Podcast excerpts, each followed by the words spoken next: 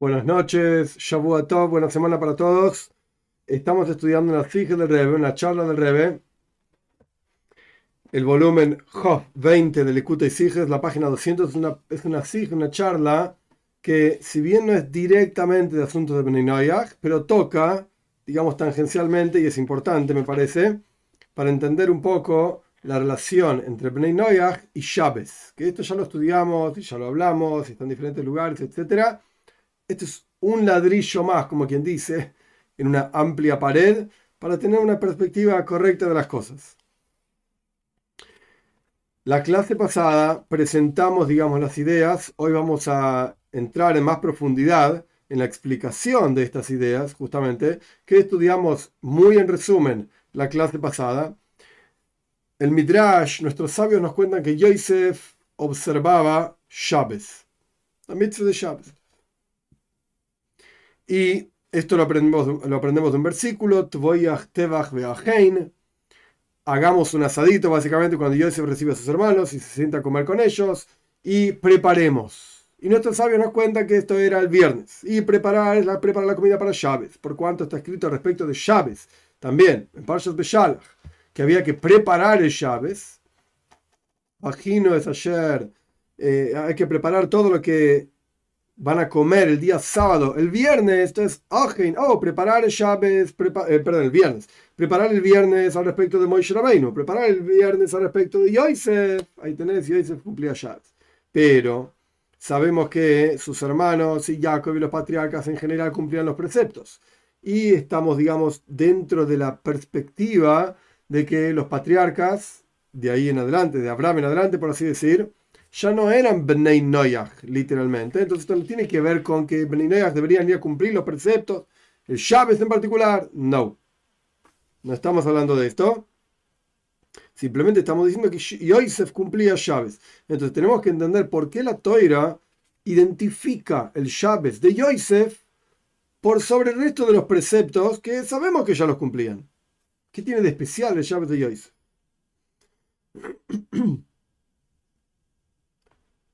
Ahora bien, el Rebe trajo diferentes midrashim, lo pueden ver en la clase pasada ampliamente, y estamos parados básicamente en la explicación de una, de, una respuesta, digamos.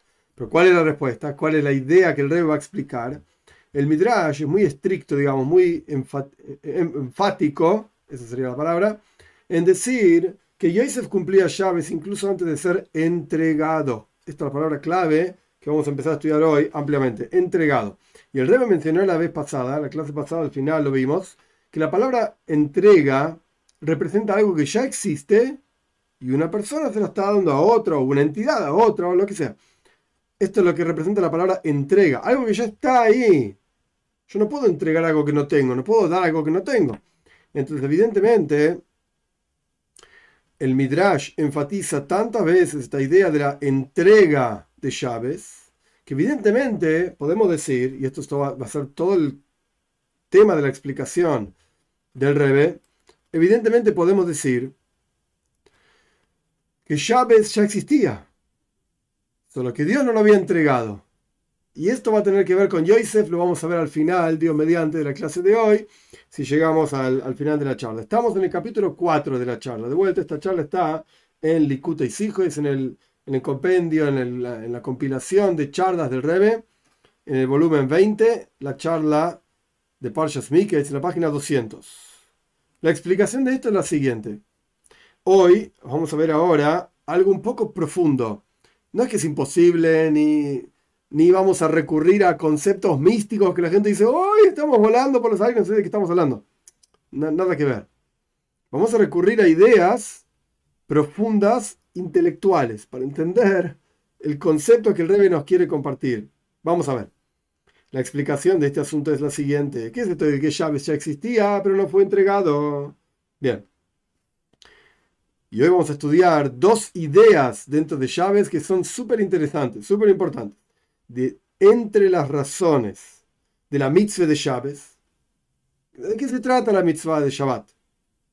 Es decir, entre paréntesis, el recuerdo de Shabbat, la, observancia de Shabbat. ¿Por qué? ¿Qué tiene de especial Shabbat? La toira misma dice, en el comienzo del relato, en el relato de la creación, y también la toira dice al respecto de los diez mandamientos, paréntesis, esto ya lo expliqué en otro lado también, solo, lo repito ahora, los diez mandamientos no tienen que ver con Bnei Los diez mandamientos son para el pueblo de Israel. Entre los diez mandamientos está, dentro de los diez mandamientos está llaves. Ok. Cerramos paréntesis. ¿Qué dicen los diez mandamientos? Porque seis días hizo Dios los cielos y la tierra, y el séptimo descansó, y por lo tanto, como también está escrito en el séptimo día Dios descansó. Por eso cumplimos llaves. De entre, no es la única, vamos a ver la otra en un ratito. De entre las razones. ¿Por qué cumplimos llaves? Porque Dios descansó. Alguien te pregunta, ¿qué es llaves? El séptimo día Dios descansó. Ok. De aquí se entiende que inmediatamente en los seis días de la creación, Chávez ya era algo separado, un día diferente del resto de los días de la semana. Como de vuelta dijimos, el séptimo día Dios descansó. O sea, esto no es algo que es nuevo a partir de la entrega de la toira. Ya estaba desde los seis días de la creación. Llegó el séptimo día y es un día diferente. Y como la Torah misma dice en Parshas Breishis, al comienzo de la creación, que Dios descansa el séptimo día de todo el trabajo que hizo, y Dios bendijo ese día, el séptimo día lo santificó, porque en ese día descansó de todo su trabajo. Está claro, es un día diferente. Los otros días, desde domingo, lunes, martes, miércoles, jueves, viernes, Dios hizo trabajos, sea lo que fuera que quiere decir. Del trabajo y el descanso, las dos cosas. Dios no necesita hacer ningún trabajo para crear el mundo. Pero ok, la Torah dice que hizo trabajos, sea lo que fuera que es. Pero el séptimo dice que no trabajó. Sea lo que fuera que, pero dice que no trabajó, es diferente. Solo que hay un mandato, tzivui, mitzvah, un mandato, a los judíos específicamente, de observar el Shabbat, cuidar el Shabbat, etc., después de la salida de Egipto, en el momento de la entrega de la toira, y el Talmud también dice en Mara, Mara es una ciudad, un lugar donde el pueblo de Israel se asentó, esto está en Parshas Boy, el pueblo de Israel sale de Egipto, llegaron a Mara, las aguas eran amargas, por eso se llama Mara, el mar significa amargo, la palabra mar significa amargo en hebreo, ok, ahí Dios nos dio Sham Mishpat Sham así dice la Torah, ahí Dios en Mara nos dio Hoik Mishpat, reglas irracionales, reglas racionales, Ahí Dios nos probó, ahí nos entregó el llaves. Ok, querés decir antes de los diez mandamientos en Mara, perfecto. ¿Querés decir los diez mandamientos? Está bien también. Pero sea como fuere, esto fue después de la salida de Egipto. Y no, digamos, en los seis días de la creación. Corchete, este corchete es súper importante. Así como el Rambam menciona en Moire Nebuchim, en la, en la guía de los perplejos, esto para que lo quiera revisar, está en la segunda parte de la guía de los perplejos, en el capítulo 31, que hay dos razones en la toira por la mitzvah de Chávez. Hay dos ideas, dos conceptos en Chávez. En la, así como hay dos relatos de los diez mandamientos, uno en Parshas Isroy y otro en Parshas Vaishanan. Y los dos relatos de los diez mandamientos tienen palabras diferentes al respecto de la mitzvah de Chávez. Esto quiere decir que hay dos conceptos en Chávez. Concepto número uno, porque seis días, etcétera, Dios descansó, como ya dijimos. Y concepto número dos, que aparece en Parshas Hanan, y recordarás que un esclavo fuiste en la tierra de Mitraim. Y por eso Dios te mandó, Dios tu Señor te mandó, etcétera, cuidar de llaves. Hmm, entonces hay dos cosas: el descanso divino y la esclavitud del pueblo de Israel. Esto está escrito en los versículos. El Rambam lo está poniendo uno al lado del otro, nada más. Y explica el Rambam que esto es porque hay dos asuntos, dos conceptos en llaves. Hay un concepto en llaves que es generado, digamos, por el primero, el primer relato de los diez mandamientos, que es el hecho de que Dios descansó ese día, etc. Entonces es un día para santificarlos, un día para honrarlos, un día para engrandecerlo, en las palabras del Rama. Porque hay un concepto en llaves que es el descanso divino, la santificación del día. ¿Ok? Sin embargo, este es el texto del Rambam y el Rebe lo subraya. Sin embargo, nos entregó a nosotros, el pueblo de Israel, la toira de llaves, o sea, las leyes de llaves, y nos mandó a nosotros, el lo subraya, en el lenguaje del Rambam, cuidarlo. Y esto es una cuestión que surge porque fuimos esclavos en Egipto. Hasta acá el texto del Rambam. El Rebbe explica. Es decir, que la razón y la lógica de por qué el precepto de llaves, de cuidar tiene que ver solamente, sobre el, el, Rebbe, con los judíos y no con el resto de las naciones, lo pone entre paréntesis para que quede más claro todavía, y no con el resto de las naciones, a pesar de que ellos también están dentro del concepto de, corchet, eh, comillas, todos fueron creados y renovados en la creación, los seis días de la creación, como uno es uno de los comentarios al Rambam, eh, por eso el rey lo pone entre comillas porque lo está citando de otro lado. Todo el universo fue creado, los judíos y los no judíos. Ah, es verdad. Hmm. Entonces Dios descansa el séptimo día, aparentemente tiene que ver con todo el mundo. No, dice el rey. De ninguna manera, y no es un invento del en el Talmud. Un no judío que descansa en llaves, recibe pena de muerte celestial. Ah, recontra archi conocido. Ahora bien, volvemos. Llaves le corresponde solamente a los judíos. ¿Por qué? por cuánto fuimos esclavos en Egipto y no podíamos descansar y trabajábamos, digamos, no teníamos nuestro, no teníamos poder para trabajar cuando queremos o cuando no queremos. Y cuando queríamos descansar no nos dejaban descansar. Al punto tal que Midrash dice que Dios, que, que Moishe Rabbeinu le entregó, por así decir, llaves a los judíos. Les, les dijo, hey muchachos, existe este concepto y la gente estaba maravillada. Wow, venimos de trabajar todo el día, todos los días. Cerramos corchete. Entonces, ¿qué vemos en el corchete? Súper importante. Hay dos cuestiones en llaves. Cuestión número uno es el, el día santo que Dios descansa, sea lo que fuera que quiere decir, lo santificó, y es el día que recuerda el concepto de que en Mitzrayim, en Egipto, el pueblo de Israel no podía descansar. Entonces descansamos ese día de trabajo. Y esto está en los diez mandamientos. El relato número uno de los diez mandamientos es el concepto de la ese concepto de, la santidad del día. el relato número 2 de los 10 mandamientos, en Parshas Hanan, este es el concepto de que éramos esclavos en Egipto.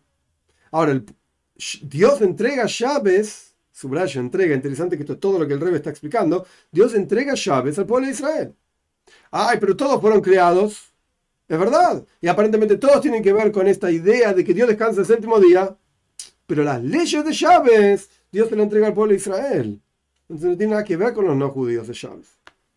Cerramos corchete, de acuerdo a todo esto, vamos a entender por qué la mitzvah, el precepto de Shabbos, antes de la entrega de la toira, ya era diferente del, resto de las mitzvahs, del resto de los preceptos de la toira, que dijimos que los patriarcas los cumplían, que no eran Bnei Noyah, ya salieron de la categoría de Bnei Noyah, y todavía no existían los judíos, pero era la categoría intermedia, por así decir, llaves era diferente. Aún así, llaves era diferente.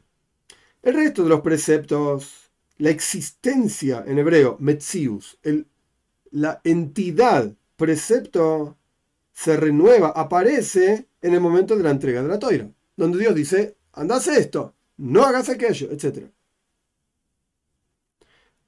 Antes de ese momento, no existía yo dije que íbamos a ser profundos hoy. presten atención a las palabras. No existía la entidad, la definición de entidad mitzvah, precepto.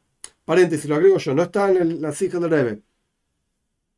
Sí existía el concepto de mitzvah al respecto del bris, la circuncisión, que Dios le dijo a Abraham vino, en Payas le dejó al final, acepte la circuncisión. Pero el resto de los asuntos no existía un concepto de precepto bíblico. No hay. Si Dios no dijo, por así decir, Dios no dijo, hagan esto y no hagan aquello. No está. El rey pone entre paréntesis. Y acá viene, empezamos a, profundizar. En hebreo, en el mundo, no en hebreo, en el mundo alágico, legal, de los textos, etc., hay un concepto que se llama hefza. Es en arameo. Heifetz, en hebreo, es un objeto. Hefza es el objeto. Tomemos a cada casi, filosóficamente hablando. Tomemos una mitzvah, un precepto, como un objeto, una cajita negra que hace algo, te da una porción de mundo por venir cuando la cumplís, es la voluntad de Dios, no me interesa. Es una cajita negra, es un objeto. El objeto mitzvah no existía. No había una cosa así antes de la entrega de la Torah. sino que antes de la entrega de la Torá, lo que existía efectivamente es la actividad del hombre. Esto en arameo se llama Gavra. Gever en hebreo es hombre, persona. No se refiere a hombre y no mujer. Hombre, el ser humano. Gabra. Entonces, no es lo mismo que yo haga, yo como ser humano, haga una actividad. Esto es algo que parte de mí. Y esto es algo que tiene que ver con mi mundo personal, mi dominio personal. Pero hay otra cosa que se llama un heifetz, un hefza de mitzvah, un objeto mitzvah. Mitzvah, precepto. Que si Dios no me da ese objeto, por más de que yo haga la actividad tal y cual está definida en, el, en la definición del precepto divino de X, por cuanto yo personalmente no recibí ese precepto, entonces mi actividad de Gabra, de ser humano, yo, no es, no está vinculada a ese objeto de mitzvah. A menos que me lo den. A menos que me lo den. No hay un objeto, no hay un ejemplo concreto que uno pueda decir esto es exactamente de tal y cual manera. No lo hay. Porque estamos hablando de algo muy sutil, muy eh, abstracto. Pero si quisiésemos de alguna manera algún tipo de ejemplo que no es perfecto, quizás podríamos decir que es como, por ejemplo, en el béisbol. En el béisbol, el béisbol se juega con un bat. Y hay una definición profesional de cómo es el palo del béisbol. El bate de béisbol, no sé cómo se llama. Hay una definición. Tiene que pesar tanto, tiene que medir tanto. No podés aparecer en, en la cancha ahí de los New York Yankees con, yo qué sé, con un lápiz, y voy a dar con el lápiz a la pelota que me van a tirar, me van a mirar con una cara terrible y decir, salí de acá, esto es un juego profesional, acá hay mucho dinero en juego, y el honor del equipo, y qué sé, qué sé cuánto, y vos te estás burlando de todos nosotros con un lápiz, querés tirar la pelota. No vas a poder, aparte. Ok. Pero se puede golpear la pelota con un lápiz. Y sí, se podría, pero no es el juego profesional. No es la definición del juego. Entonces, cuando decimos que acá realmente estás profesionalmente hablando, jugando en el, estadio de los New York Yankees y sos parte del equipo y qué sé yo, qué sé cuánto, cuando tenés un bat profesional, con la medida adecuada, con el peso adecuado, con la marca adecuada, y yo qué sé, con todas las definiciones que debe tener un bat de béisbol en las, en las, en las instrucciones, en la definición del juego mismo. En la liga profesional de béisbol de los Estados Unidos y qué sé yo, hay una definición. No podés hacer lo que quieras. Hay reglas en el juego. El bat es parte de las reglas del juego. Bien. Si vos estás en la calle jugando con tus amigos, ¿necesitas un bat profesional de béisbol? No. Está bien, el lápiz justo no sirve para nada porque es muy chiquito, qué sé yo. Pero puedes agarrar cualquier palo. Agarrar lo que sea, que no sea un bat profesional y, jugar. Enjoy. Disfrutar la vida y divertirte con tus amigos jugando al béisbol. Está perfecto. No hay ningún problema. Pero tenés acá viene el asunto. En la Jefza, ¿tenés el objeto profesional béisbol? La respuesta es no. Eso está en el estadio con los, con los que juegan en serio, con los que les pagan para jugar, profesionales, etc. Y juegan ahí al béisbol. Pero tenés la actividad de jugar al béisbol. Y sí, yo jugué con mis amigos y la pasamos re bien y pateamos la pelota y, golpeamos la pelota yo qué sé. Pero no es la jefza profesional, no es el objeto béisbol tal y cual está definido según las reglas de la liga profesional de béisbol y qué sé qué cuánto. Bien.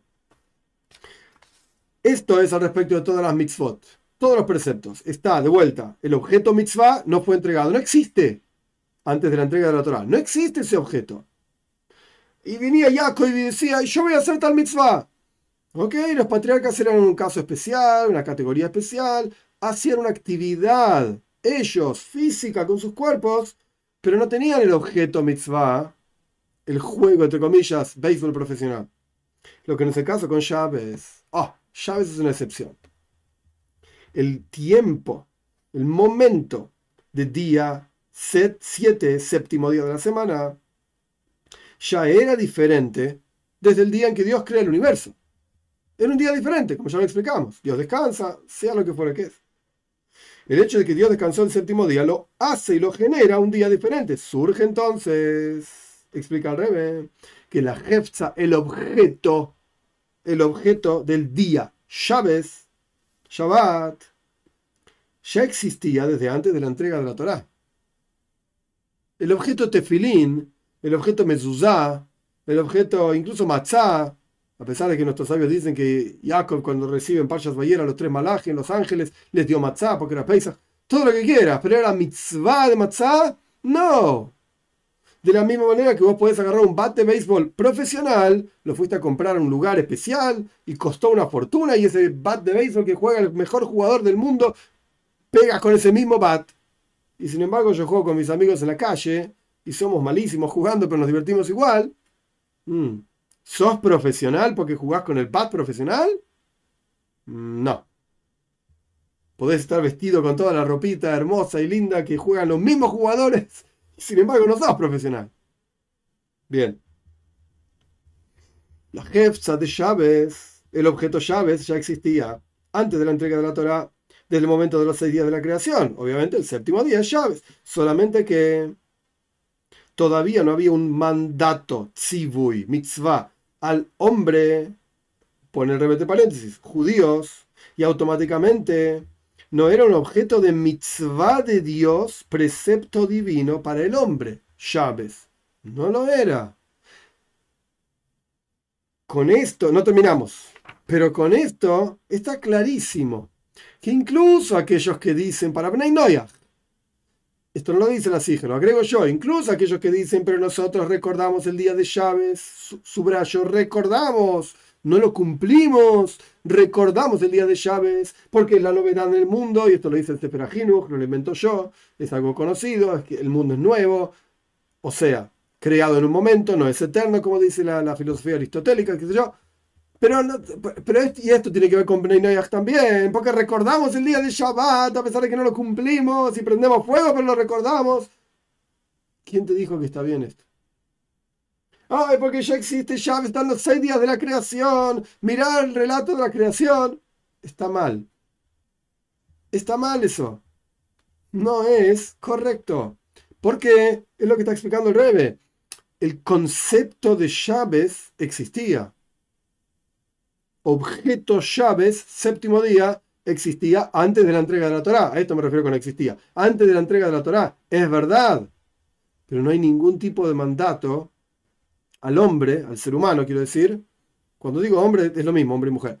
No había ningún tipo de mandato al hombre para hacer algo al respecto de ese día. Ningún tipo de... No había, en el lenguaje del Rebe, jefza de mitzvah un objeto de precepto, llaves que Dios dio al hombre. No, no. Por así decir, es como si dijésemos, Dios tenía llaves para él, pero no, no lo dio para nadie todavía. No lo entregó. Corchete, de acuerdo, a, de acuerdo a esto podemos endulzar, por así decir, explicar mucho mejor que este asunto, que llaves no tiene ninguna relación con Bnei Noyah, ¿De dónde se aprende esto? Esto se aprende de un versículo que está, el Talmud lo explica esto ampliamente, y el Rebbe lo subraya, no tiene ninguna relación con Bnei Noyach. Eh, em, se aprende del versículo en Parshas Noyach, día y noche no descansarán, que está escrito respecto de Noyach, Parshas Noyach. ¿Por qué? Porque en realidad la jefza de llaves, el concepto llaves, el objeto llaves, ya existía, ya estaba ahí. Entonces tiene que venir, por así decir, Dios y decir, señores, no, no descansen ni día y noche. ¿Quién se le puede ocurrir? Pensemos en esto. ¿A quién se le puede ocurrir que hay que descansar del trabajo? ¿Por qué? Ah, viene la Torah y dice que Dios descansó el séptimo día. Ah, entonces existe descansar, qué interesante. Pero ¿qué hubiese pasado si no estaba ese versículo? Dios se le ocurrió no descansar. ¿A quién se le hubiese ocurrido descansar? A nadie. No existe esa idea. Anda a trabajar. ¿Cómo descansar? Entonces, ¿por cuánto existe el concepto de descansar? Porque efectivamente el versículo está. Y Dios descansó el séptimo día. Viene en Parshas y dice, ah, señores, Bnei Noyach no. no van a descansar día y noche, como el Talmud explica, etcétera, etcétera. Esto no quiere decir, no malinterpreten, lo digo por si alguno se confunde. No quiere decir que no se puede ir a dormir siesta, no se puede dormir a la noche. Enjoy, disfruta tu vida. No podés separar un día, como Ben Noyaj o Bas Noyaj, no podés separar un día y decir, este día yo descanso, digamos, para Dios. Porque Dios descansó el séptimo día. No, señor. No. Esto es Yiddishkeit. Así es el judaísmo. Puede ser que a uno le guste más y a otro le gusta menos. Ok, pero estamos estudiando las leyes para Beninoyah. Este es el mensaje que el judaísmo tiene para todos los demás. De ninguna manera no tiene ninguna relación con Chávez. Entonces, ¿qué estudiamos en este capítulo? No terminamos, vamos a avanzar todavía. Pero ¿qué estudiamos en este capítulo? Súper importante. Esto, es la explicación de lo que el Rebbe está mostrando. ¿Por qué Chávez es diferente?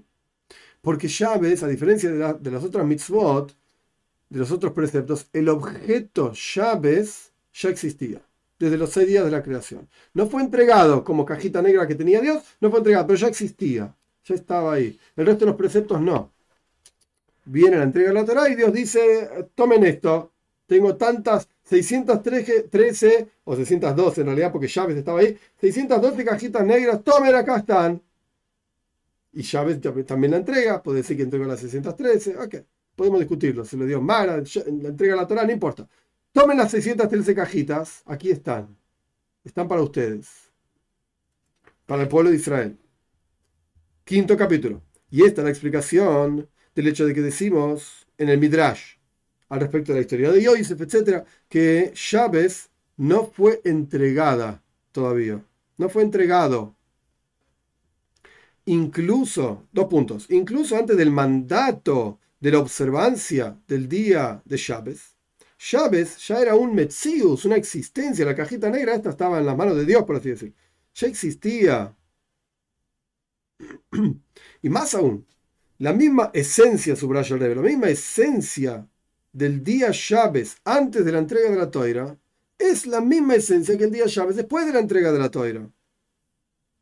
¿Qué es Chávez? un día de descanso del trabajo, sea lo que fuera que significa trabajos, hay que ir a estudiar la muere llaves, 39 trabajos, ahora no voy a discutir qué es llaves y no importa para nosotros tampoco, porque no tiene nada que ver con Breinoya. Pero el punto es que si llaves antes de la entrega de la toira era descansar, después de la entrega de la toira también es descansar. Solo que llaves antes de la entrega de la toira estaba en otro dominio más elevado el dominio del dador, de Dios. Chávez era un momento especial porque Dios tenía este día, por así decir, y por así decir, descansó en ese día de su trabajo. El hecho de entregar el Chávez, ¿qué logra? ¿Qué significa? Que esto salió de un dominio, que esto es lo que explicamos al final de la clase pasada y hoy en el resumen, salió de un dominio y del dador y pasó al dominio del receptor. Es decir, llegó esa cajita negra, en el ejemplo que yo di, a la persona, al pueblo de Israel aquí abajo, físico y material. Ahora hay un mandato, existe el Hefza de Mitzvah, el objeto mitzvah de llaves. Antes de la entrega de la Torah existía el objeto llaves, pero no era un objeto de mitzvah.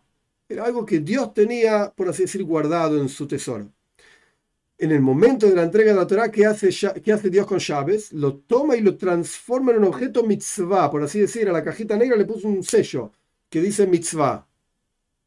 Porque Dios tiene muchas cajitas negras. Algunas que son mitzvah y otras no. A esta la agarró, tomó y le puso, ¡pum! Objeto mitzvah, toma, acá está. Antes de la entrega de llaves,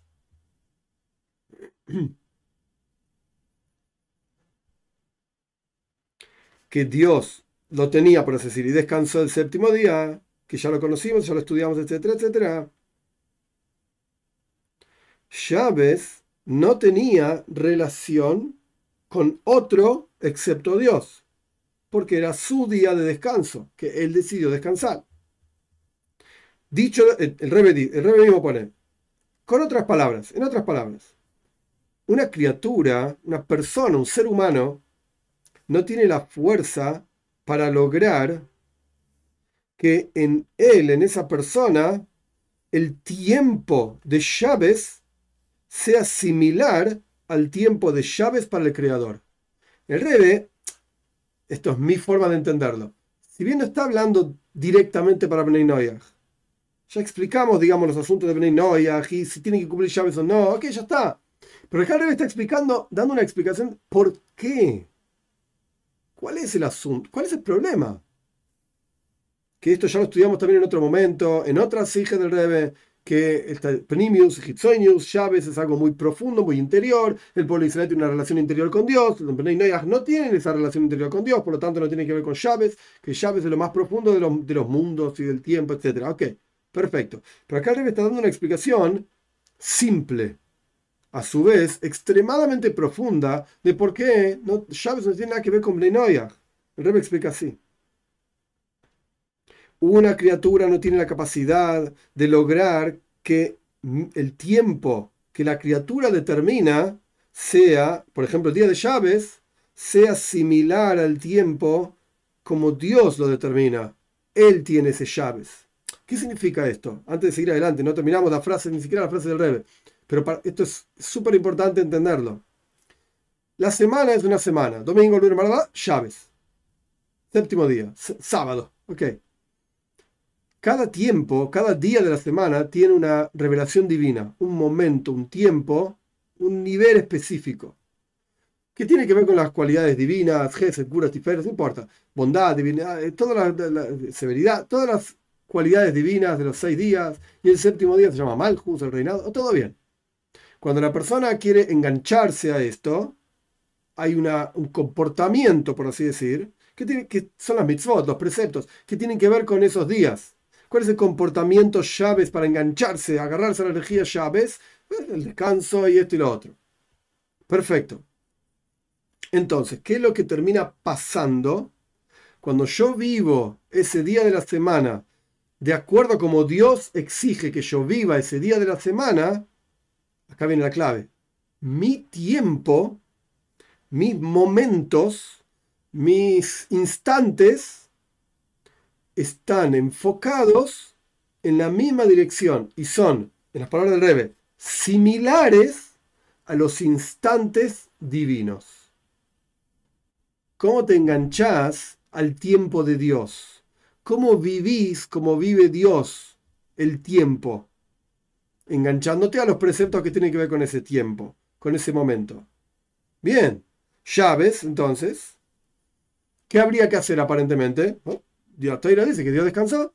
Ok, entonces yo voy a descansar en llaves. Sí, sí, pero ¿sabes qué pasa? Vos como criatura no podés engancharte a algo si Dios no te tira un gancho de arriba. Yo no puedo agarrarlo a Dios a menos que Dios me tire una mano me diga, vení, agárrame de acá. Tomame. No lo puedo hacer. Yo puedo hacer todo lo que quiera, puedo descansar, dormir todo el día de llaves, puedo cantar canciones, puedo hacer kiddush, santificar el día con vino, eh, decir lo que quieras, decir lo que quieras. Pero si Dios no dice cuando hagas A, B, C, D, te vas a enganchar a mí, si Dios no lo propone, yo no puedo engancharlo a Dios. Digamos, entre comillas, contra su voluntad. No lo puedo hacer. ¿Por qué? Porque yo soy finito, soy una criatura finita y Dios es infinito.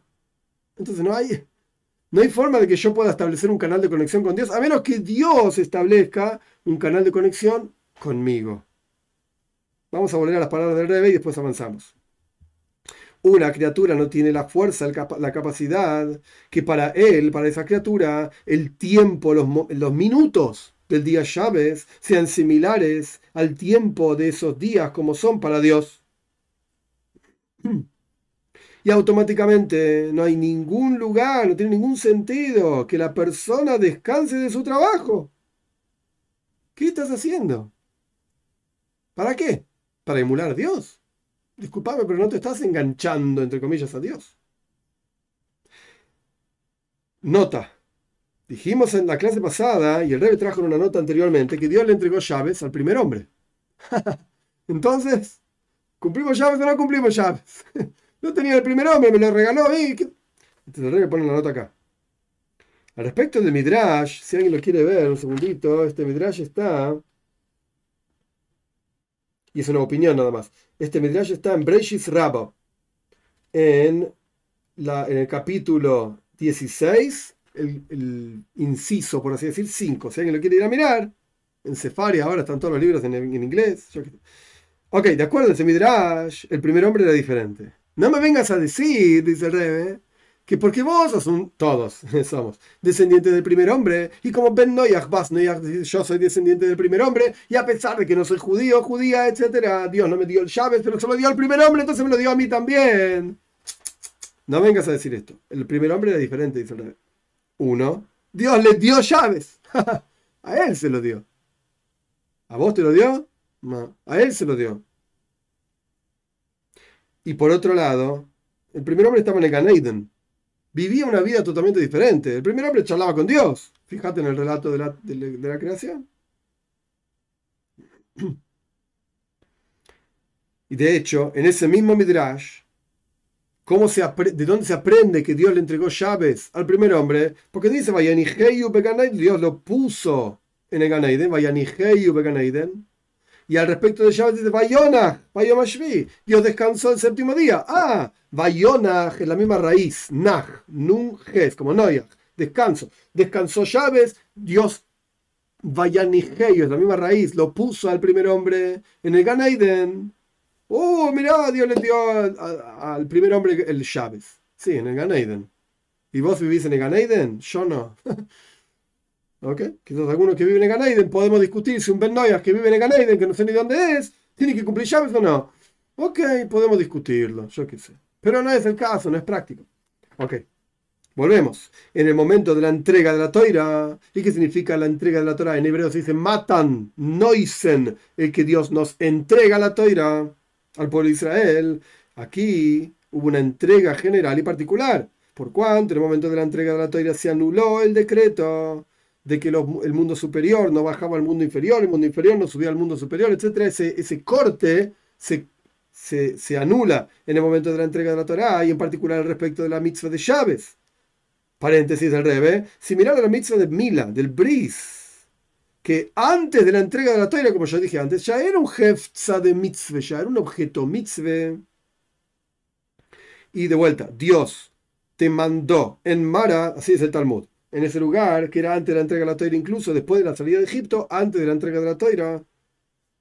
Ahí Dios mandó al hombre, a las personas, al pueblo de Israel, la mitzvah de llaves. Entonces Dios le entregó, entre comillas, subrayado a los judíos, que, el momento, el tiempo, los minutos, los instantes del día séptimo sean los instantes de Dios como él los descansa ese día séptimo, y ese día sea una hefza shel mitzvah, sea un objeto de mitzvah. ¿Cuál es la mitzvah? Llaves. De manera tal, igual que es Dios su día de descanso. Y esto lo hagan, digamos, los judíos aquí abajo.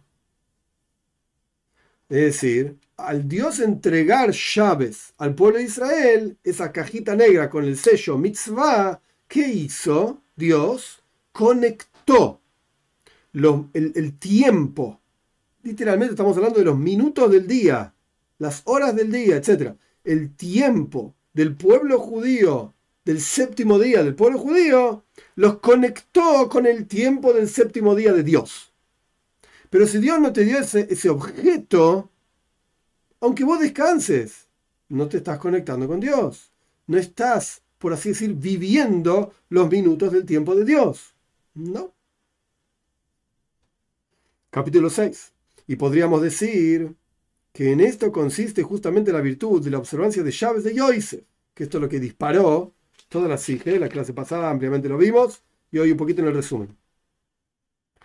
Frente, la, la virtud de la, de la, observancia de llaves de Yosef frente a la virtud de la observancia de llaves del resto de los hermanos de él, o Jacob, y Yitzhak, y Abraham, etc.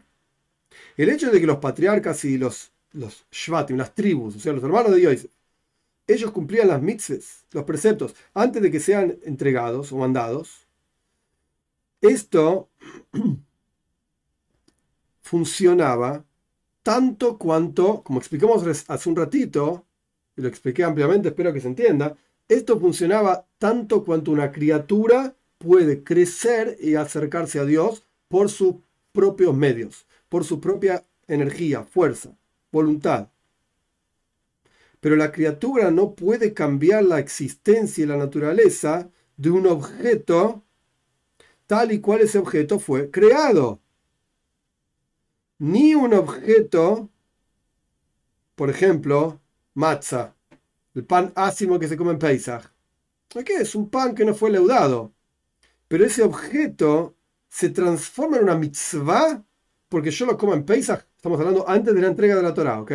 Antes de la entrega de la Torah. ¿No? Es un panásimo. ¿Quieres comer pan sin leudar? Come pan sin leudar. Ese objeto, por ejemplo, de vuelta, matzah es el objeto que trae el Rebe, el ejemplo que trae el Rebe, perdón, matzah, no se vuelve un objeto diferente de los otros objetos porque haya una actividad del hombre sobre ese objeto. De ninguna manera. Estamos hablando antes de la entrega de la toira. No se vuelve la matzah un objeto de mitzvah, de precepto, porque la comamos en Pesach antes de la entrega de la toira. De la misma manera, el descanso en Chávez a través de los hermanos de Yosef, o todos los patriarcas, etc., fue una actividad del Gabra, de la persona. Las personas descansaban. Pero el objeto de Chávez como momento, como tiempo, que los personajes de la época de Abraham, Isaac, Jacob y los hijos de Jacob, etc. Ese tiempo no era un tiempo divino, no era un tiempo de la mitzvah de Chávez, era el tiempo del día, porque las mismas horas que transcurren para nosotros, 24 horas, etcétera, etcétera, tiene un día. Y para ellos también tenía el mismo, la misma cantidad de tiempo el día. Y había un séptimo día, ok, buenísimo, pero ese tiempo del séptimo día no era el tiempo, entre comillas, digo, de Dios, del séptimo día de Dios. No, no, no, no. ellos eligieron descansar ese día, porque sabemos que hay un séptimo día que Dios descansó, que son las dos ideas que trae el Rambam en el relato de los diez mandamientos Parshas Israel, el relato de los mandamientos Parshas Vaishanan. ¿Existe llaves? Sí, claro que existe llaves. ¿Existe que Dios descansó? Sí, claro que Dios descansó. Pero que yo descanse no significa que me conecto con Dios. En las palabras del Rebe, este objeto de llaves como tiempo especial no cambió para los hermanos de Yosef, etc., por el hecho de que ellos descansen ese día. No se transformó en un objeto de mitzvah. Su descanso de trabajo era solamente una especie de recuerdo, señal, que Dios descansó el séptimo día. Qué lindo.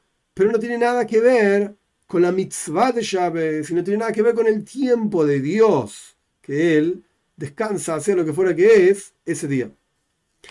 Esto era Abraham, Isaac, Jacob y los hijos de Jacob, excepto Yosef. Al respecto de Yosef, su observancia de llaves está escrita en la Toira. Como decimos en el versículo que da comienzo a nuestra sige, a nuestra charla, y ya lo mencioné, preparamos un asado y vamos a preparar, hacemos un asado, vamos a preparar para llaves. La Toira misma alude a que Yosef cumplía llaves. Pero, para, si todos cumplían llaves, o sea, todos los patriarcas cumplían llaves, nuestros patriarcas, Abraham, Isaac y Jacob, cumplían todas las mitzvahs, ¿para qué me tenés que identificar a Yosef, separarlo de todo el resto? Ya estaba en el grupo de la gente que cumplían llaves, que no eran Breninoyas, que eran una cosa rara, tampoco eran judíos. Ya está Yosef dentro de ese grupo. ¿Para qué tenés que sacarlo y decir, oh, Yosef cumple llaves? Ya lo sé. Entonces el Rebbe explica justamente esto es el punto. Por cuanto la observancia de llaves a través de Yosef, eso está identificado, separado, individualizado en la toira. Esto generaba que a través de que está en la toira es una existencia en el mundo. ¿Cuánto Dios observa la toira y crea el mundo? Esto lo agrego yo, no lo dice el rey acá. Pero me parece que esta es la explicación de lo que está diciendo el Rebe. Por cuánto Dios observa la toira y crea el mundo, si en la toira está la observancia de llaves de Yosef, esto quiere decir que Yosef de alguna manera, no me pregunten cómo, pero de alguna manera trajo llaves al mundo. Y todo lo contrario, lo transformó en una existencia eterna al Shabes. Porque todo lo que está en la toira se transforma en algo eterno. Por eso la toira identifica individualiza a Yosef y dice, él cumplía llaves. Porque no era el mismo llaves que cumplía el resto de los hermanos. Los hermanos también cumplían llaves. Pero para ellos el tiempo seguía siendo mundano, por así decir. Y el tiempo de Yosef, al mismo tiempo, uno estaba sentado al lado del otro. Estaban comiendo juntos. Pero para él, por ejemplo, por tomar alguno, Yehuda, de los hermanos de Yosef, el tiempo era un tiempo mundano. A pesar de que Yehuda sabía que Dios creó el, mundo en seis días, el séptimo descansó, pero para él el tiempo era mundano y bueno, estamos haciendo acá, qué sé yo, recordando eso. Y para Yosef era el tiempo santo, era el tiempo de Dios. Y podemos decir que la explicación es así. ¿Por qué justo para Yosef era diferente? Que esto es lo que yo recién dije, que no sé, no me pregunten. Están así. Es sabido la virtud de Yosef por sobre sus hermanos. Los otros hermanos, las otras tribus, los otros hermanos, ellos eran, esto en, en en montones de lugares, ellos eran pastores de ovejas, que esta era la forma de trabajo de ellos, a propósito, porque los pastores en general están solos ahí en el campo, tienen tiempo para meditar y para pensar y para charlar con Dios y yo qué sé. Estaban totalmente removidos de los asuntos del mundo. Por eso, sus actividades, incluyendo llaves, estaba, entre comillas, dice el Rebe, removida del mundo. No era una actividad, a pesar de que hacían algo físico, pero no era una actividad que tenga un efecto concreto en el mundo. Era una actividad espiritual. Entonces, llaves de los, de los patriarcas, ¿qué era? Esa cosa espiritual ahí arriba, yo qué sé. Tenía efecto espiritual, pero no tenía un efecto en este mundo. El hecho de que Dios descansa en ese día y ellos descansaban en ese día no cambió el tiempo del mundo. Es impresionante la idea del, eh, que mi tiempo pasa a ser diferente cuando es un tiempo de mitzvah. lo que no es el caso con el trabajo de Yosef. Yosef estaba en Egipto, metido dentro, era el virrey de Egipto, y estaba metido de vuelta en Egipto, en el lugar más perverso de toda la tierra. Y no solamente que Mitzrayim, Egipto y todo lo que pasaba con Egipto no impedía su servicio a Dios, el de Yosef, sino que incluso estando en Mitzrayim, en Egipto, él era el gobernador de Egipto y el virrey de Egipto. Y sin autorización de él nadie podía levantar ni la mano ni el pie en toda la tierra de Egipto. Esto lo dice la Toira. Y no solamente físicamente hablando, que Yosef vendía grano a todo Egipto, etc., sino que incluso espiritualmente hablando, como está explicado en otros lugares, y esto es algo para sentarse a estudiar en otro momento, Yosef le indicó a todos los egipcios que tenían que hacerse la circuncisión. Mm. Entonces que gobernaba de si vas a comer la cena o no, si vas a montar a caballo o no, y si vas a hacerte la circuncisión o no. El gobierno de Yosef era muy poderoso. Y por cuanto Yosef, aún estando aquí abajo, entre comillas, en Egipto, y ahí mismo él estaba en la casa de su señor, el egipcio, y era el gobernador, etcétera, etcétera. Dios estaba con él, como dice la toira, Dios estaba con Yosef. Entonces, en el mundo de Yosef, por ejemplo, por así, por así decirlo, en el mundo de él había una unión y se, con Dios y se sentía llaves de Dios. Es interesante la explicación que da el Rebe. Por cuanto el versículo dice que Dios estaba con Yosef, en Yosef, dentro de Yosef, con Yosef, poner la palabra que quieras, el artículo que quieras, en el mundo de Yosef se sentía el tiempo de Dios llaves. Que Dios descansó el séptimo día. Es decir, el objeto llaves de Dios. a pesar de que Dios no se lo entregó a Yosef. Porque dijimos, y ya repetimos montones de veces, Yosef cumplía llaves antes de ser entregado. Cuando Dios entrega llaves, en Mara, en la entrega de la toira, ok, anda a discutir eso en otro lado. El punto es que Dios no entregó llaves y a Yosef tampoco se lo entregó. Pero Dios estaba con Yosef, dentro de Yosef, en Yosef, junto a Yosef. Quiere decir que Yosef, esta es la explicación de que Yosef sentía el tiempo de Dios. Y automáticamente su observancia de llaves antes de ser entregado tenía algo similar, poner entre paréntesis, a la virtud de la observancia de llaves posterior a la entrega de la toira. ¿Era lo mismo? No. No era igual. Similar, dice Rebe. Similar. 7.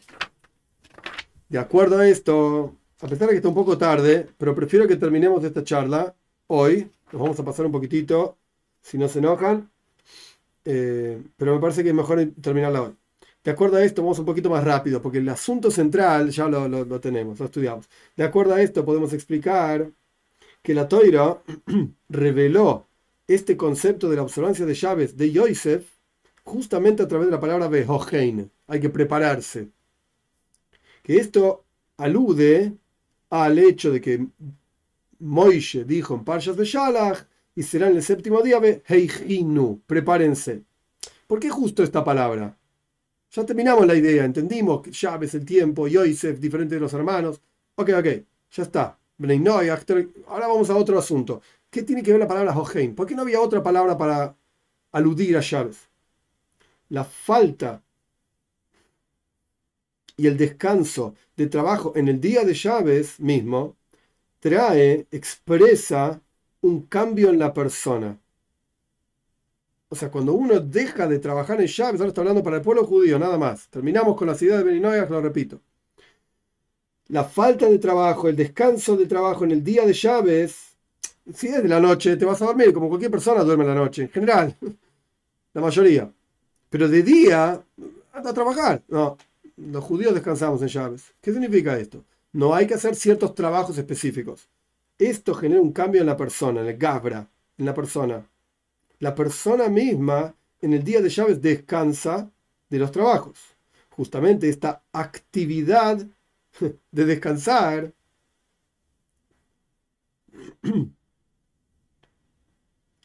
Eh, perdón, perdón, esta actividad, por eso la pausa que hice, porque no, no me cerraba lo que seguía. Vamos de vuelta. Justamente esta actividad de preparar el día anterior a llaves genera que los objetos te, genera un efecto en los objetos del mundo y en el tiempo del mundo. Cuando yo el viernes me preparo para llaves, ¿qué estoy haciendo? Estoy cambiando la realidad, por lo menos espiritual, obviamente física no, pero estoy cambiando la realidad espiritual de los objetos de mi vida para llaves y estoy cambiando la realidad espiritual del tiempo del séptimo día, para el cual me estoy preparando. Que por cuanto hay una diferencia de llaves, entonces hay que prepararse para esa diferencia. Y esto tiene un efecto en el mundo. Y podríamos decir más aún que hay una actividad que se, de preparación que se proyecta en el día de llaves mismo.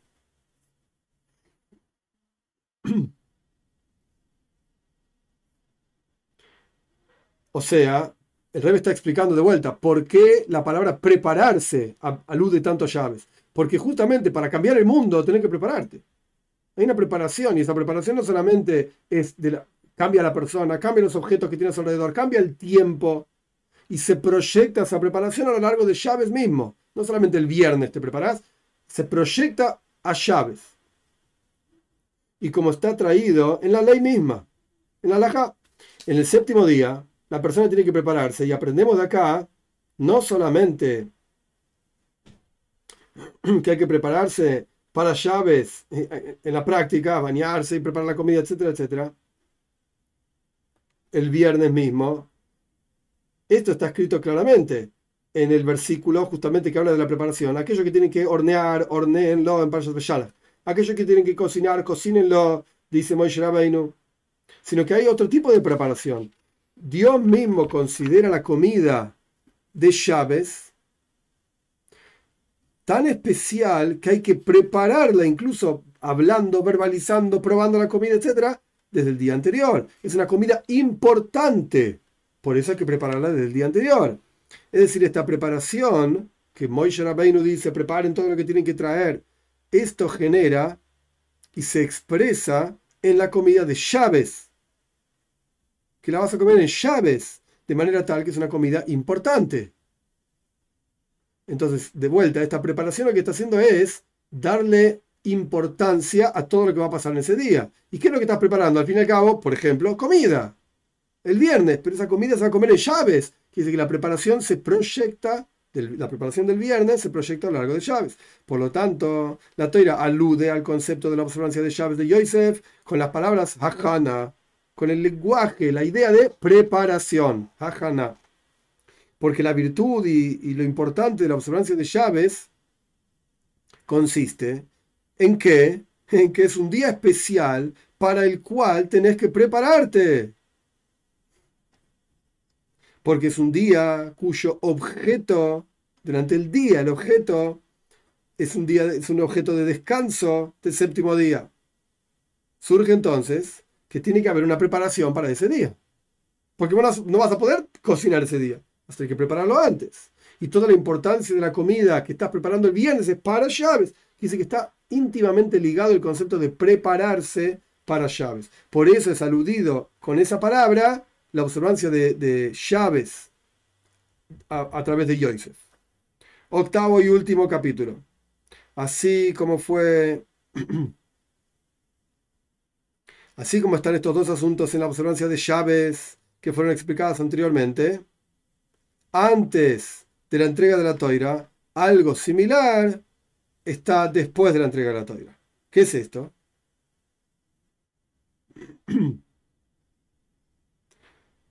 ¿Cuáles son las dos formas de cumplir llaves antes de la entrega de la toira? Estaba la actividad de la criatura, uno, Yehuda, por ejemplo, el hermano de Yosef, que recordaba llaves y estaba Yosef que vivía el tiempo de Dios en llaves. Esto lo mismo tenemos después de la entrega de la Torah de Israel. Existe llaves, como llaves es entregado con dibur, con palabras en forma concreta en la ley, en la halajá. Tenés que descansar, tenés que hacer esto, tenés que hacer lo otro, etcétera, etcétera. No tenés que hacer esto, no tenés que hacer aquello. Existen leyes en llaves. Hay todo un tratado talmúdico en llaves, que es largo, complejo. Esto es un asunto en llaves. Y hay otro asunto en llaves que en los escritos hasídicos se llama Shomer Bepnimius. Es un cuidado interior, interno. Es decir, cuidar, cuidarse en llaves de palabras de cuestiones mundanas. No solamente no hablar demasiado, hablar de más, sino que hablar en forma de descanso, decir, en el lenguaje, el rebe constantemente va citando partes del Shulchan del código de ley judía, por eso es un lenguaje un poco extraño. Como dice, de vuelta, en el código de ley judía, no hablar ninguna cuestión tonta, ni ninguna cuestión superflua, etc. No solamente esto, sino que la forma de descanso es y se siente en cada judío como el descanso mismo de Dios. No solamente descanso de crear los cielos y la tierra, sino que Dios descansó de las diez frases con las cuales Dios crea el universo. Es decir, hay algo mucho más profundo. Está el descanso alágico, legal. Tienes que hacer A, B, C, D, no hagas F, J, etc. Y por otro lado hay un descanso más profundo, más interior, que no tiene que ver con dormir, no tiene que ver con nada de eso. Tiene que ver con conectarse, engancharse a esta energía del descanso de las frases mundana de Dios, porque Dios crea el cielo y los cielos y la tierra, etcétera. Todo esto es algo, valga la redundancia, mundano del mundo. Dios creó un mundo, el séptimo día no, es algo especial, mucho más profundo. Entonces esto es lo que hay, que la segunda observancia de llaves, por así decir. Y así como la plenitud de la observancia de llaves antes de la entrega de la toira al respecto de Yosef, es porque en él él sentía como Dios descansa, de la misma manera, al respecto de la observancia de llaves después de la entrega de la toira, a la persona que cuida llaves, observa llaves como corresponde, según las leyes, no solamente descansa de actividades mundanas y de palabras mundanas, sino que también se tiene que sentir en esta persona, por así decir, el descanso de Dios. Al punto tal que lo más profundo de Chávez, ¿qué es al fin y al cabo? ¿De qué estamos hablando? Descanso de Dios, de lo más profundo. Cabana, intención en los rezos de Chávez y en el estudio de Toira de Chávez para apegarse al Dios único. Como está escrito, es un Chávez para Dios. Entonces, ¿qué está diciendo el Rebe? En términos simples, el Rebe está diciendo, el día de Chávez, vos podés cumplir con todas las leyes de Chávez, pero no te enganchaste a la energía de Chávez, al descanso divino. ¿Cómo es el descanso divino? Ocupate de conectarte con Dios. El día de Chávez es un día de reconexión con Dios para el pueblo de Israel. Y esto trae inmediatamente la redención verdadera y completa a través de Mashiach, nuestro justo Mashiach, como dicen nuestros sabios, que si, los, si el pueblo de Israel cuidamos dos Shabbatot, dos llaves como corresponden, en inmediato, acá el rey pone algo entre paréntesis, pero no sé exacto a qué se refiere, por eso no lo digo. El rey pone entre paréntesis que esto es a lo largo del tiempo de un Shabes, no sé a qué se refiere, hay que estudiarlo un poco más. No lo tengo en la cabeza ahora. Si el pueblo de Israel cuidamos dos Shabbat, dos Shabbatot, inmediatamente somos redimidos. Punto. Este es el final de la sija de la charla. ¿Qué aprendimos en esta charla? Una perspectiva, en mi opinión, extremadamente profunda e interesante de por qué no tiene nada que ver Bnei con Shabbat. Estudiamos sobre Yosef, estudiamos sobre las tribus, estudiamos cuál es lo, especial del descanso de Yosef, Dios estaba con él y por lo tanto él sentía el descanso de Dios. Explicamos que Dios entrega llaves y esto nos conecta al descanso de Dios, etcétera, para el pueblo de Israel. Buenísimo. Pero ¿por qué no se aplica esto a Bnei Porque a ellos nos fue entregado llaves. Entonces, aunque hagas todas las actividades, aunque te pases el día descansando, durmiendo, lo que quieras, esto no te conecta al, a la energía del descanso de llaves divino. Vamos a las preguntas. Un minutito.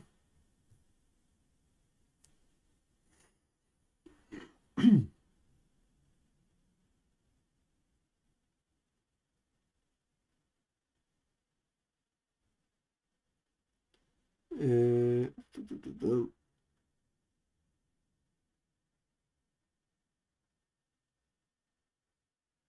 Elisa pregunta. Ah, ok. Muchísimas gracias, Elisa, por el apoyo. Muy apreciado.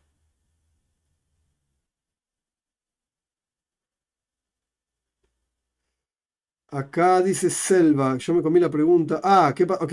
Nio Flores pregunta qué pasa con Adam, que ya lo explicamos. Quizás la pregunta fue antes de que yo lo explique. Y Selva dice que Adam se adelantó eh, y recibió un castigo. Ok, el Rebek lo que explica es que Adam cumplía llaves dentro de Ganaiden. Por eso el Midrash, que yo dije dónde estaba exactamente, el Midrash cuando aprende de dónde sacamos que, que Adam Arishon, el primer hombre, cumplía llaves, o le fue entregado llaves, de la palabra Heyu, fue puesto en el Ganaiden que está relacionado con la palabra Bayonach, Bayomashvi, que Dios descansó el séptimo día. Hay una relación ahí que podríamos decir que solamente se aplica a estar dentro del Ganaiden.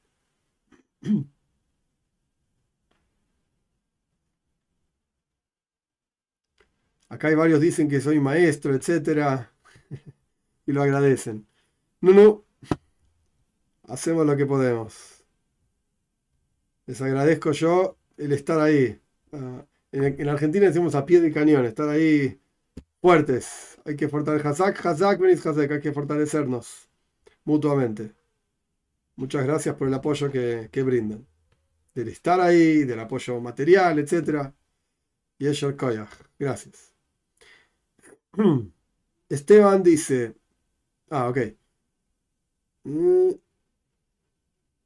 Sí, ok. Acá estaba diciendo Dilishi Vega que el castigo a Adam fue por el comer. Exacto, pero lo expliqué, recién lo expliqué. Un segundito. Selva dice, Manuel de Praga es de la opinión que los siete preceptos ya fueron entregados a Adán y comenta que Adán fue castigado por no demorar la satisfacción. Esto lo estudiamos también en el capítulo 66 de Gvures Hashem. Lo estudiamos, Selva, ¿sí? Muy bien. por no esperar las pocas horas. Esto tiene que ver con el Eiber Minahai, no comer, la prohibición de, comer parte de un animal vivo. De ahí se aprende esto. José, muchísimas gracias por el apoyo. Muchas gracias, José. Muchas gracias, Arelis, por el apoyo. Elisa dice, como Noágida, eh, mirar, tenemos como, como perdón, que mirar nuestros ancestros, como por ejemplo para vivir, como ejemplo para vivir una vida conectada con Hashem. Y gracias rabinos por enseñarnos, Baruch Hashem. Baruch Hashem, lo que tenemos que hacer y cumplir.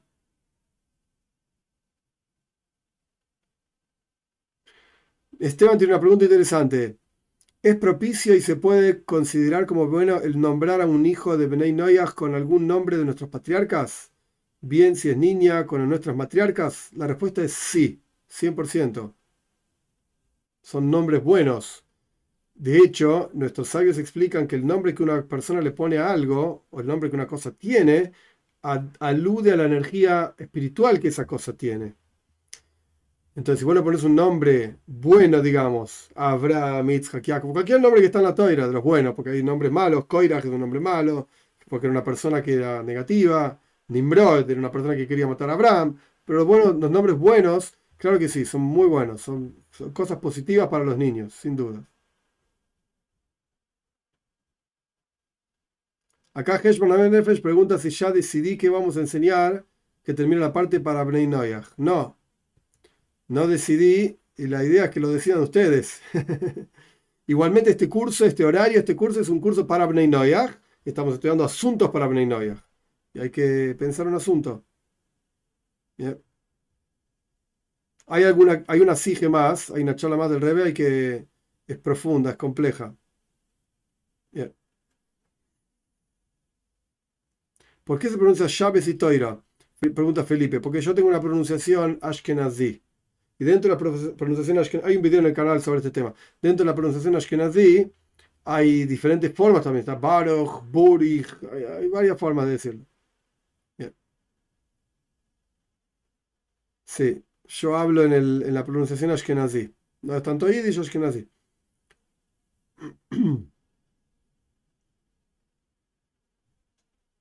Guto César. En el primer video sobre Maimónides menciona que es necesario que una persona no solo crea en Dios, sino que sepa que hay un Dios. Correcto.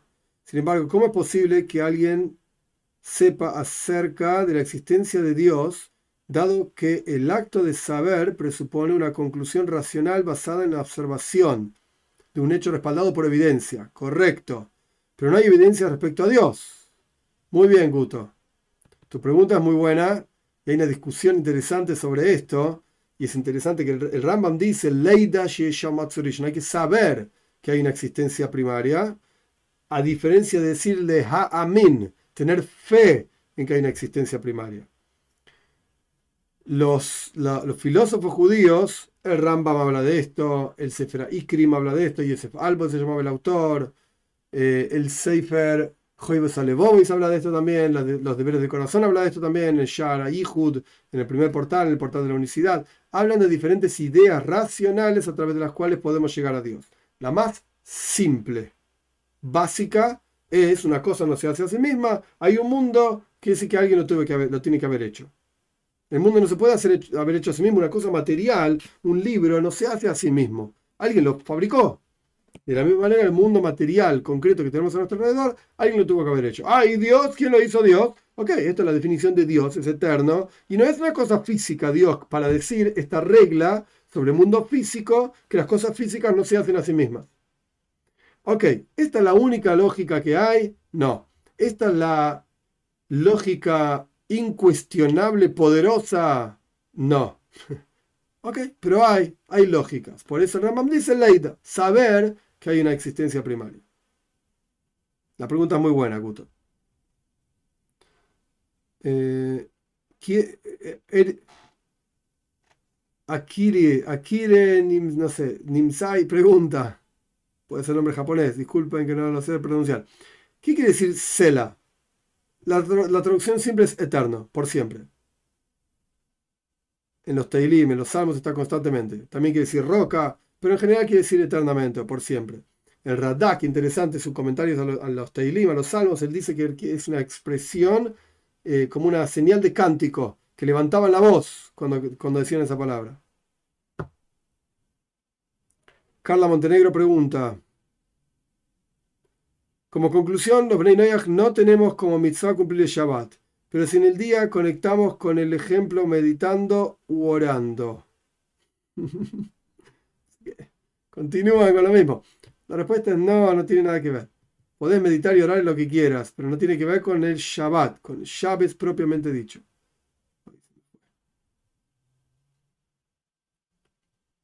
Jorge Guzmán, me gilá por ausentarme varias clases. Por supuesto. Me estoy haciendo dentadura fija. Mirza vas a estar bien. Ya entendí el, la alusión para las clases presenciales. Pronto, pronto, pronto, pronto. Estoy, estoy trabajando en eso. Tommy McElroy. ¿Qué concepto tiene sobre el árbol de conocimiento? Uh, esto es complicado. He escuchado que Adán pudo haber, hacer uso de él. Bueno, nosotros no hacemos uso de ninguna cosa. Nosotros buscamos el servicio a Dios y no usarlo a Dios para nuestro beneficio. Y Dios no es el árbol del conocimiento, y esto sería una clase de Kabbalah, que ahora no es el momento.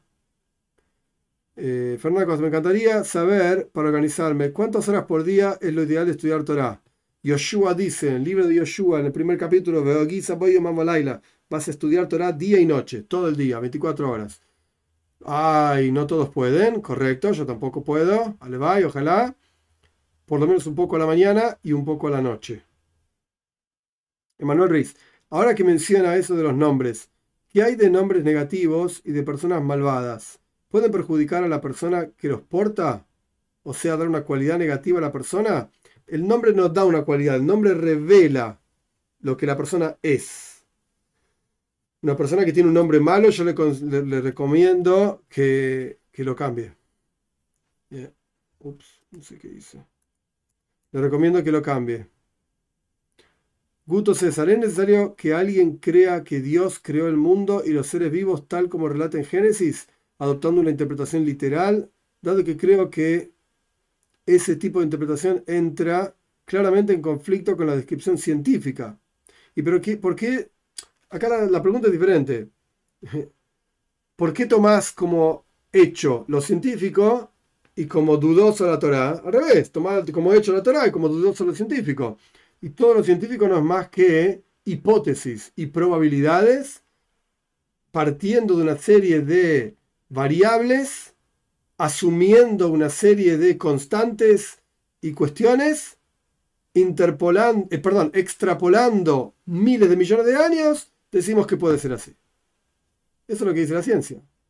No es una certeza. No, no. Y la Torah está basada en revelación divina en el monte Sinai. 600.000 hombres entre 20 y 70 años. Esto es toda la, idea de Shavuot, justamente que viene ahora dentro de poquitito.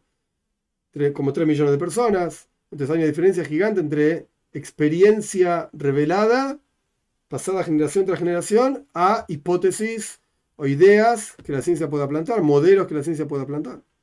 Plantear, perdón. Ariel es un nombre muy bueno. Alguien pregunta ahí. Francus Martínez, Ariel es un nombre muy bueno.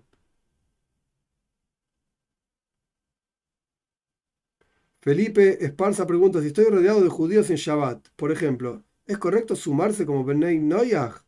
Podés hacerlo. Si te invitan, podés participar. No sé para qué te invitarían o por qué lo harían. Y no sé cuál es la situación que estás rodeado de judíos en Shabbat. Pero no es tu abodá, tu aboida, no es tu trabajo. No es tu trabajo. Ok, gente, Dios mediante, el sábado que viene a la noche, después de Shavuos, eh, estudiamos eh, todavía no tengo exacto el horario, pero probablemente sea a las 8, a lo sumo 8 y media. Shabuatov, excelente semana para todos. Acá dicen que hay un chico que se llama Israel. Está muy bien. Israel es un bueno. Ah, Israel. Sí, Dios me va a elevar. Eso es lo que significa. Isa Keil.